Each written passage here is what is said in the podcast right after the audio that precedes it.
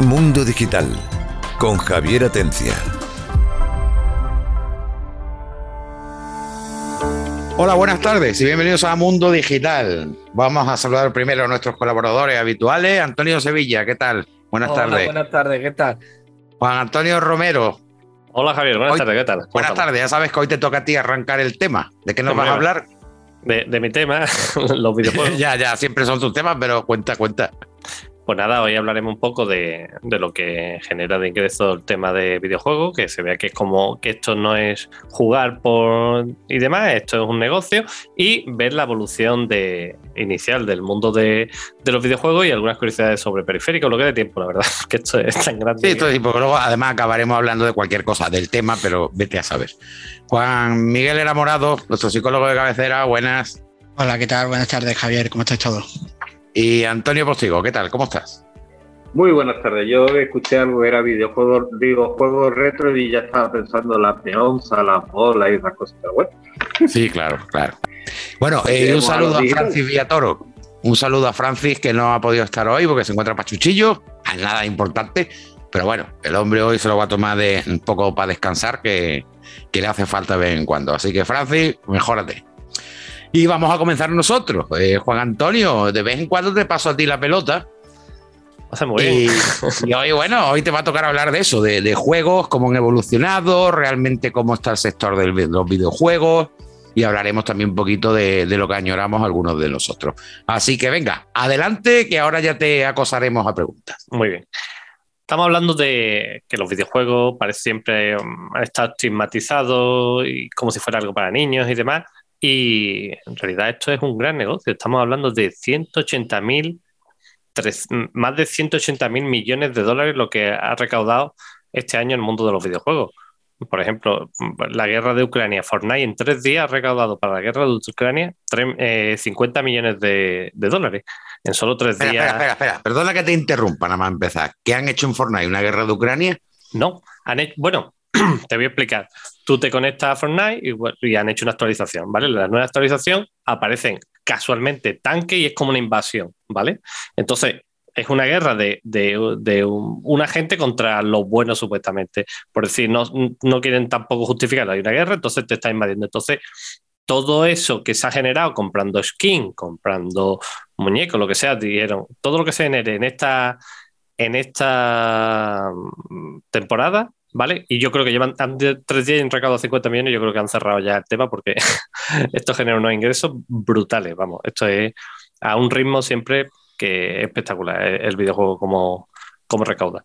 Y ya te digo que simplemente es en skin y, y en skin, en skin, baile y cuatro cosas lo que recauda, lo que está recaudando. Y esa es la un poco de. Y ese dinero va destinado a, ayuda humanitaria a, Ucrania. Como, como ayuda, y lo veo, vamos, una, pues lo veo bien. Una forma de ingresos. Y en cuanto a, otras plataformas, pues ahora mismo está, pues eso, igual que Fortnite, está Minecraft, Roblox, y ahí es un negocio que, mm, te digo, igual que está esto, negocio generado de forma eh, paralela, está el mundo del cine y televisión, que están sacando cada vez más películas y, videojuegos, eh, y perdona, y, series de televisión basadas en videojuegos, como puede ser Arcane, como puede ser La Forja que va a salir ahora, como puede ser Resident Evil, muchas, muchas películas, ¿vale? Y Twitch generó, por ejemplo, entre otras plataformas como YouTube, Facebook, y demás, Twitch generó 23,3 millones de dólares eh, de, audiencia en vivo. Lo que te quiero decir que todo esto es un gran negocio que cada vez más, incluso los muchos, antes no se, no, no se escuchaba, pero es verdad que ahora incluso los ayuntamientos y demás están apostando por, por integrar y hacer muchas iniciativas en temas de videojuegos. ¿Cuándo empezó todo esto? Pues a partir de que la Segunda Guerra Mundial nos suena la máquina de Turing, un señor que inventó una máquina que descifraba los códigos de, de, de nazis y demás para, para ver- Enigma. Enigma, Ah, la máquina se llama Enigma. Enigma, efectivamente. Eh, pues en 1949 presentó un, un proyecto posterior a, a, a ya lo de la máquina de Turing, en el cual eh, simulaba cómo jugar o cómo manejar las piezas de ajedrez. Pero eh, el ordenador no tenía suficiente potencia y, el proyecto no pudo ser visualizado hasta 1952. Ese mismo año había Alexander Doug- Douglas eh, inventó un, juego, Oxo, que os sonará más parecido a ese juego, mm, os suena más como 3 en raya, Oxo es 0x0, ¿vale? Y es el juego de las 3 en raya, por eso el nombre, ¿vale? Tuvo también mucha repercusión, pero tampoco tuvo salida al mercado, fue como un proyecto académico y, y poco más. En 1958 salió un juego muy conocido que es Tennis for Two, que lo sacó William Hagenbot, el eh, proyecto que era alguien que estaba integrado en el proyecto Manhattan, ¿vale? Y con unos osciloscopios, que eso sí lo hemos hablado alguna vez, ese, con unos osciloscopios pues simulaban un juego que, que, era muy conocido, que era el tenis, el pong, más bien, ¿vale? Pero con los osciloscopios pues incluso se quedaba como un rastreo de la, de la señal y, quedaba, quedaba muy chulo. Más tarde apareció el, PD, el PDP-1, que es un, que es un ordenador, ¿vale? Que tuvo bastante repercusión, y eh, ahí sacaron el Space War. eso era en 1962, un juego que disponía de 9K, estamos hablando de 9K que hoy por hoy es nada, ¿vale? Y cada ordenador, el hardware varía 120 mil dólares. Pero claro, ese Space War, ese primer videojuego que se creó, no, podría, no podía ser sustentable porque el precio de, de las máquinas era carísimo. Pero bueno, y después más tarde fue una de las, de las máquinas más, más, de los juegos más copiados hasta la fecha. En, en 1951, Ralph Blair eh, pues, hizo instrumentos, mm, mm, era un técnico que, que, arreglaba temas de televisores y demás, y tiene una compañía de televisores. Entonces, eh, hasta en 1951 hizo una idea de sacar un, un, periférico que sirviera para analizarlo para los técnicos, para que analizaran cómo, cómo mover la, la, pantalla, luces dentro de la pantalla. Entonces ellos podían operar y ver qué, qué defectos y problemas podía tener la pantalla para el técnico. Y de ahí derivó de una idea de que pudiera tener interactividad con el usuario, con algún tipo de mando. Igual que lo utilizaban los técnicos para, para comprobar, pensó, bueno, ¿y por qué no hago lo que puede ser una consola de videojuegos? Pero hasta ahí no pudo, hasta 1972, ¿vale? Que este hombre ya sacó al mercado, después de casi 20 añitos, sacó la Magnavox Odyssey, que es considerada la primera consola de videojuegos. Y a pesar que tuvo un error de marketing, porque eh, eh ten en cuenta que vendió 130.000 unidades, que es una pasada, ¿no? Pero tenía un problema porque la gente pensaba, según el anuncio, como era vendedor de televisores y demás, que la, la, mismo, la, la, consola te obligaba a comprar también el televisor de la compañía. Entonces, claro, es un gasto ya sustancial. Entonces, ese error de marketing le hizo que los ingresos no fueran, mmm, con todo lo que vendía incluso, eh, pudieran haber sido mucho, mucho más, más amplio, la verdad. En 1962, eh, Galaxy Game, la primera arcade de la historia, ¿vale? Que está basada en la misma, bueno, la misma PDP eh, no, pero la versión 11, un ordenador que ya salía de costo unos 20 mil dólares y eh, se dieron cuenta y si lo ponían podían jugar recreativa y ponían los 10 centavos para, para poder jugar. Pero ¿qué ocurre? Que si tú pones una máquina a 10 centavos para jugar, para amortizar los 20 mil dólares, no sale rentable. Lo que se le ocurrió a este hombre es implementar que en un solo ordenador tirara de eh, 8 máquinas a la vez el PDP-11 tiraba de 8 máquinas a la vez y ahí podían jugar todo al, al, Galaxy Going, que el mismo Space War, ¿vale? Pero le cambiaron el nombre. Entonces podían jugar. Ya en 1971, un tal señor Nolan Bushet, después de haber estado viendo, haber intentado tiempo antes sacar una máquina para videojuegos, porque este hombre lo veía como un negocio muy, muy predominante, vio como la Mandavox Odyssey había tenido mucho tirón y dijo, hostia, y, se quedó viendo el, el PON y, demás, estuvo eh, tramitando y pensando y dijo, bueno, ¿y por qué no hacemos una arcade basada en el PON? ¿Vale? Este hombre que es, eh, vendió 100.000 máquinas solamente en USA, ¿vale? Eso es lo que recaudó unos 250 millones anuales, recaudaba, ¿vale? Taito sacó incluso una máquina después similar y claro, Nolan Bushnell lo que creó realmente fue una compañía muy conocida que se llama Atari. Entonces, eh, que, tenía a la vez una, creó una subempresa llamada Key Games porque generaba tanto dinero que lo que tenía que hacer por, temas de monopolio y, temas eh, variopintos, pues creó otra compañía paralela, la que estuvo también creando juegos similares a, a Atari hasta, hasta 1977 Mm, entonces, pues hasta esa fecha estuvo creando también videojuegos las dos compañías hasta que fueron descubiertos que era una, una, una, una sucedánea de la misma empresa madre, ¿vale? Y eh, todo eso fue desde 1978 hasta 1983 fue la época dorada de los videojuegos, ¿vale? Y luego ya a partir de 1980, mm, pues ya en 1982 por ahí empezó a decaer Atari por el tema de, de que sacaban juegos a casco porro y malísimo. Entonces la gente empezó a ver que las arcades de la recreativa estaban mejor, que los juegos que traía Atari eran muy malos. Sacó un juego que llamaba T, que fue muy conocido por el desastre tan grande y porque eh, había una, hay una historia por ahí que cuentan que T hay miles de cartuchos enterrados en un desierto de Arizona, estuvieron buscándolo y lo encontraron, hay un documental y demás que lo explica. Y en, en 1980 pues salieron lo, lo que eran los primeros ordenadores personales para juegos, que eran los, como el Spectrum Sinclair que sacaron en Inglaterra. Entonces, todo ese tipo de juegos empezaron a sacar juegos muy conocidos como el, Manic Miner, la ZX Spectrum sacaron el Manic Miner y el Jet Set Willy, que eran muy, muy conocidos en aquella época, juego, y el Night Lord, ¿vale? que era un juego que era sorprendentemente innovador para la época porque tenía vista isométrica. Aquello fue un avance tecnológico, tuvieron un, impacto brutal. Y en 1984 Alan Sugar sacó el Amstrad, un ordenador personal en el cual pues hemos estado todos los que, vamos, ahí yo fueron mi inicio, bueno, no fueron mi inicio, pero bueno, eh, fueron los donde más horas he echado yo en videojuegos, que tuvo tanto éxito el Astran, porque tenía, eh, si, el, si la, Spectrum Sinclair tenía un K de RAM ampliable 64, el Astran ya directamente 464 tenía 64K y 16 colores, ¿vale? Porque el, el Spectrum creo que solo manejaba 4. Y con los años tuvo tanto éxito que compró eh, Sinclair Research y bueno, tuvo juegos tan conocidos como Batman, el Herbert Hill, el Operation Wall, eh, y luego eso Ocean, que fue una compañía de Imagine, que sacó el Kung Fu, el Hyper Sport. Y, bueno, y también, si queréis, hablamos un poquito de periféricos, porque este primer avance yo creo que ha un poco durillo, ¿no? Javi. Eh, bueno, no, está interesante. Yo te iba a hacer una pregunta en cuanto acabaras, porque tú estás hablando de ese periodo en el que los juegos, pues bueno, fue la época dorada, como tú dices, ¿no? Claro. Pero si nos damos cuenta de esa época dorada, eh, los juegos eran juegos muy blancos. Juegos de lógica. Hombre, a lo mejor el Kong, que quería cargarse a alguien, o el Mario Bros. peleando con tirándole barriles, pero realmente no eran juegos violentos como tal.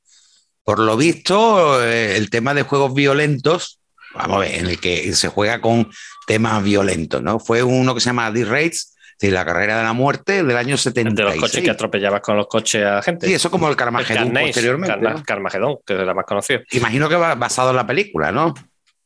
La carrera de la muerte del año 2000, seguramente. Bueno, no sé, muchas veces no sabes quién fue antes. El, No lo sé qué fue antes, no lo sé, digo seguramente tiene su lógica, pero digo qué fue antes, el huevo o la gallina. Pues mira, mientras que tú hablas, voy, a mirar, porque mira, eh, el D-Race salió en 1976. Voy a ver en qué año salió la película. Pues comentar una cosilla así de periféricos curioso, porque claro, la evolución de los periféricos va, en paralelo a, los videojuegos. También eh, tener en cuenta que no solo son los mandos que salía el típico Atari, al principio eran como una rueda, mm, una rueda que lo que hacía que... Perdón, perdón te interrumpo, te interrumpo un instante. Eh, consultado.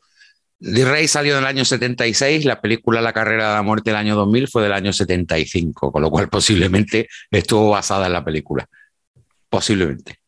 Claro, entonces sí, porque la carrera de la muerte, pero vamos, que tú sabes, muchas veces no sabe uno ah, por dónde están los, van los tiros. Porque claro, si estamos hablando de, por ejemplo, lo que te comentaste, Arcane o, Resident Evil, yo qué sé, eh, Silent Hill, que es un juego de terror, todo una, sacaron películas y si no estás metido en el mundo de los videojuegos, mucha gente no sabe qué son videojuegos. Son las la película y, y, y, cuela bastante. Luego, el tema de periférico, como comentaba, hay, hay muchas cositas y demás.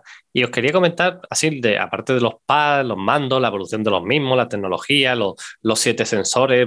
Claro, todo, cada mando tenía, al principio se utilizaba mucho y sobre todo por ordenador, pues, los, tipos joystick. Sin embargo, las consolas casi siempre han predominado más los pads.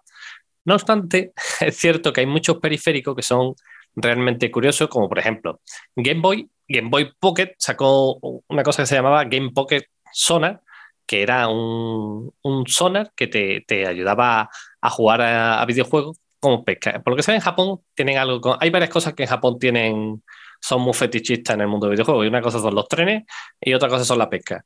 Y hay periféricos, cuando menos curiosos, en ese ámbito. Y en Game Pocket pues sacaron uno para que ayudarte a pescar, con tuvieras un sonar de pesca y demás y podías como tirar la caña.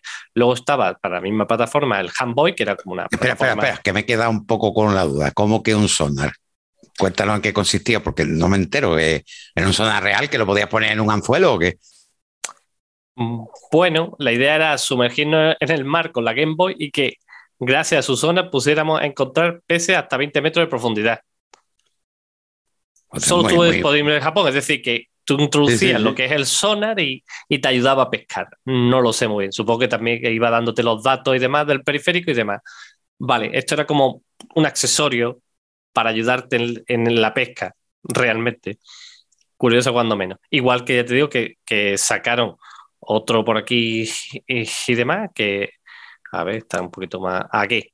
En Dreamcast, por ejemplo, en 1999 sacó un juego de pesca, ¿no? Que directamente tú pescabas con él y por el pad que te traía, aparte de tener sus palanquitas y demás, era un, un, joystick, digamos, como la, la, parte inicial de la caña de pesca, es decir, su carrete y su mango, y luego aparte dentro de la parte medio tenía botones y, su, y su pequeño joystick. ¿Para qué? Para poder jugar a, ese simplemente a ese juego concreto de, pesca. Es cuando menos curioso.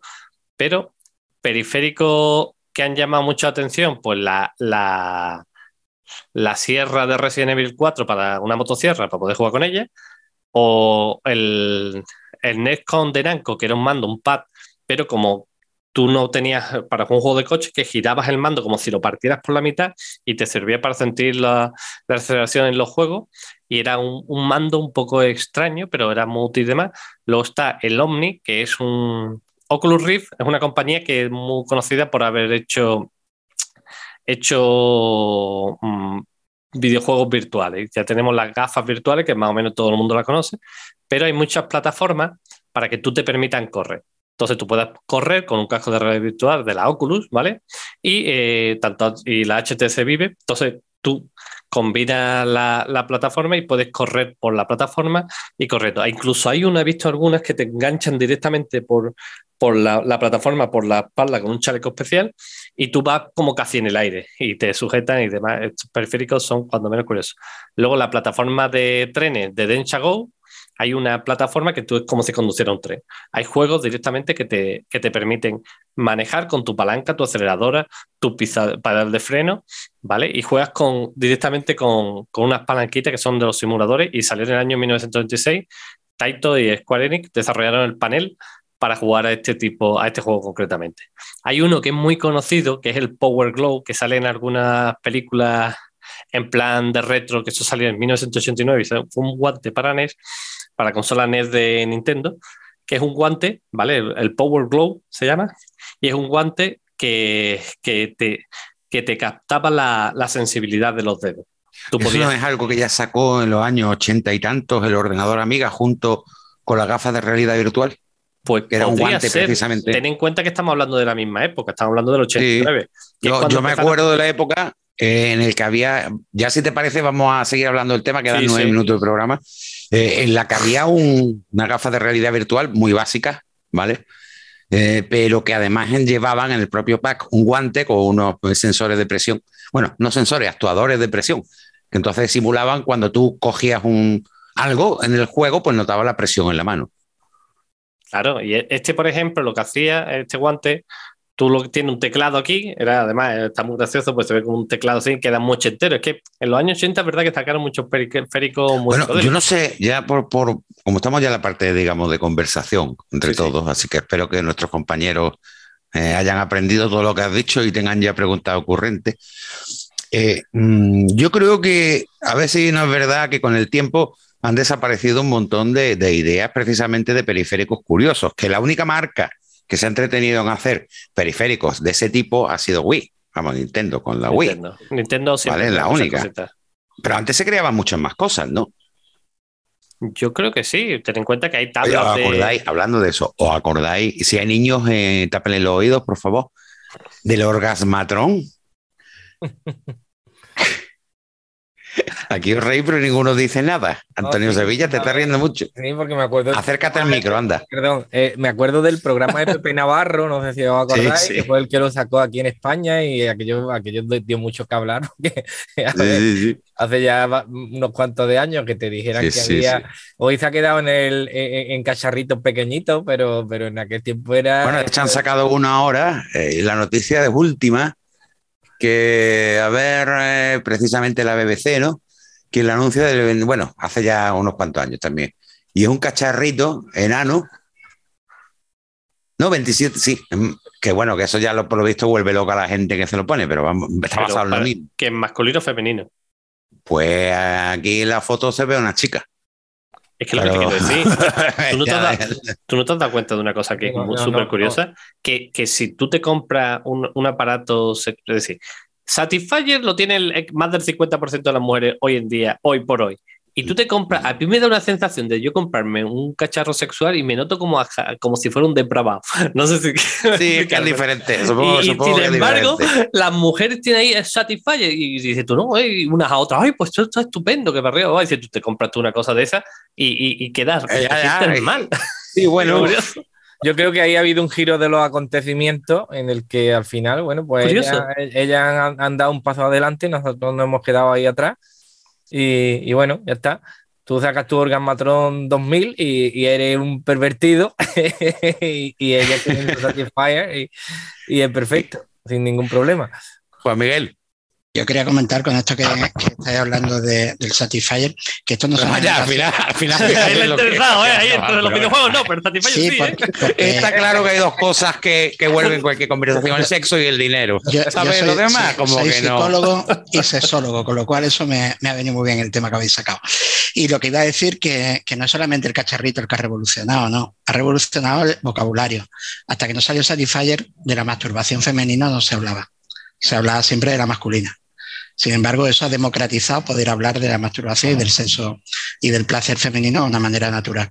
Con lo cual, ese aparatito, ese gache que, que no lo ha sacado una compañía de videojuegos, pero podría haberlo hecho, ha, ha conseguido que se hable de forma natural de una cosa que, que existió toda la vida. Que O sea, que lo que ¿no? nuestra ministra de Desigualdad tiene que gastarse miles de millones para no conseguirlo, lo consigue Sa- un, aparatito. ¿no? el aparatito ha hecho nada. creo que es que a ella le hace falta uno también. Mm.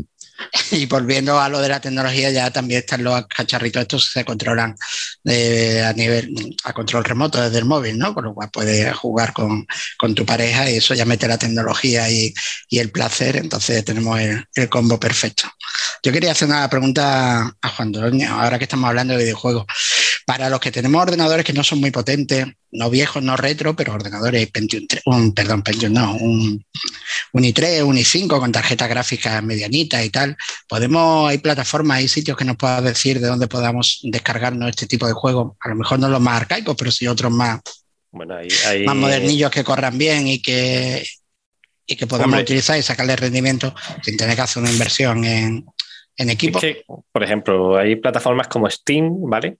Hombre, si, si quieres jugar retro, vale, pues te instala un mame, por ejemplo, cualquier no, no, cosa. si no, eso no hay, exactamente. no hay Si problema. tan retro, tan juegos más, El- más antiguillos, pero que estén ahí disponibles y se puedan correr en es- estas máquinas. Sí, por ejemplo, hay una plataforma como está Epic que, que suelta juegos gratuitos todas las semanas, que es in- increíble, ¿vale? Me parece estupendo. Y, y luego está Steam, que y mirarla, cada vez que compre un juego, mirarla las especificaciones de, con tu equipo, pero sí es cierto que los juegos generalmente van a más, es decir, van a más potencia, más no sé. Por eso muchas veces el comprarte o te tienes que comprar un buen equipo, un buen ordenador muy potente, o no te complica la vida y tienes que comprar la última consola para jugar, porque dices tú, bueno, aquí yo quiero jugar este tipo de juego y luego voy a tener que instalarlo, voy a tener los problemas, que si los drivers, que si no sé qué. La consola en ese aspecto, para la mayoría del usuario, yo lo veo lo más cómodo. Lo, Para, reco- pero- lo recomiendan, ¿no? Pero, y- yo y- sí, yo, yo para gente más normal sí, porque es que poner el juego te olvidas y punto. Es decir, pero para la para jugar a ordenador lo veo más bien por si tú eres, tú quieres hacer un streamer o cualquier cosa así.